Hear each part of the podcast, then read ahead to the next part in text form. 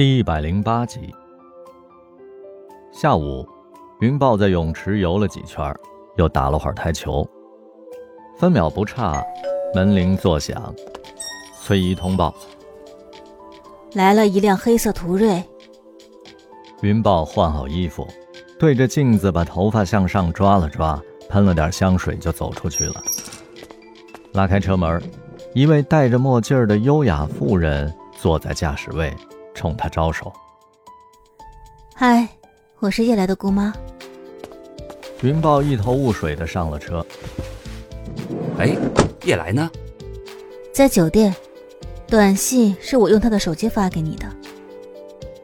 太夸张了，我们还没到见长辈的地步。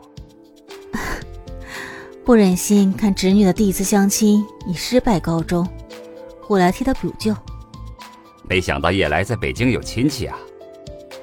哦，我专程从米国过来，刚租的车还没顺手呢。他打开车载导航。北京路修的真宽真漂亮啊，可惜快变成停车场了。他们到樱花餐厅吃寿司。夜来的姑妈摘下了墨镜儿，云豹觉得有点眼熟，却又想不起来在哪儿见过。他给她斟了一杯清酒。我离婚独居，没有孩子，一直把夜来当亲闺女。虽然远隔重洋，但我们几乎每天视频，她的一颦一笑都能牵动我的心。今天我终于见到她的心上人了。呃，我吗？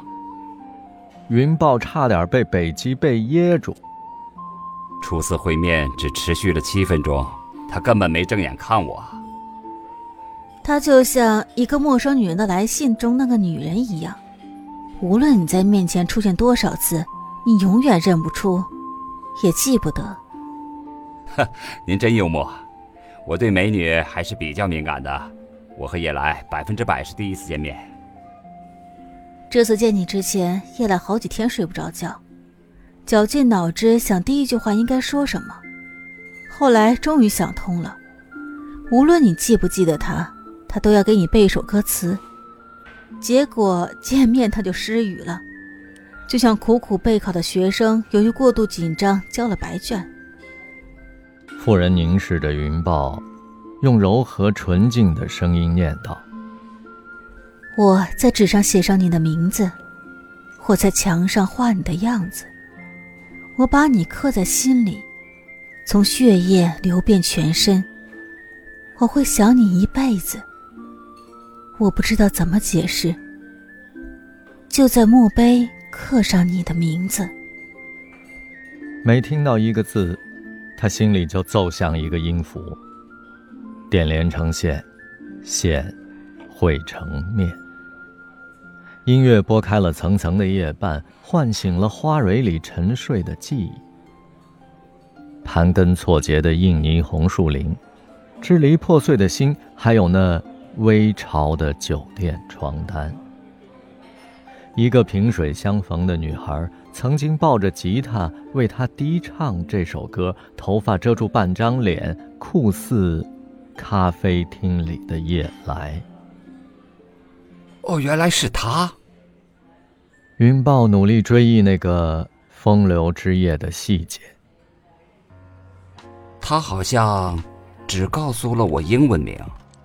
克莱尔就是夜来，对于你来说，那只是一场普通的艳遇，却改变了他的命运。他在离开丹岛的路上就给我发了条信息，说他遇见了非嫁不可的人。在那之前，他是个坚定的独身主义者。难道这次相亲是刻意安排的？是天意。他在岛上给你留了电话。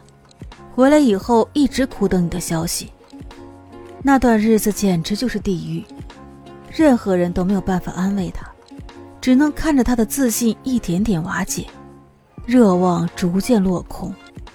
他对你的名字和身份一无所知，寻你如同大海捞针一样，说起来都可笑。什么年代了，还有这样痴心的人？他相信一定会再遇到你。并且默默的为那一天做准备。他拒绝了所有的追求者，也很少参加社交活动。从香港大学毕业后，他申请去北京读硕士，只为了离你更近。他练瑜伽、学芭蕾，本来就很匀称的身体更加苗条紧致，可他还觉得自己不够漂亮，做了下颌整形手术。给他介绍对象的络绎不绝，他从不理睬。直到有一天，他在父亲的手机上看到了你的照片，原来你们的父亲竟然是生意上的伙伴，最近在谈太月湾的项目呢。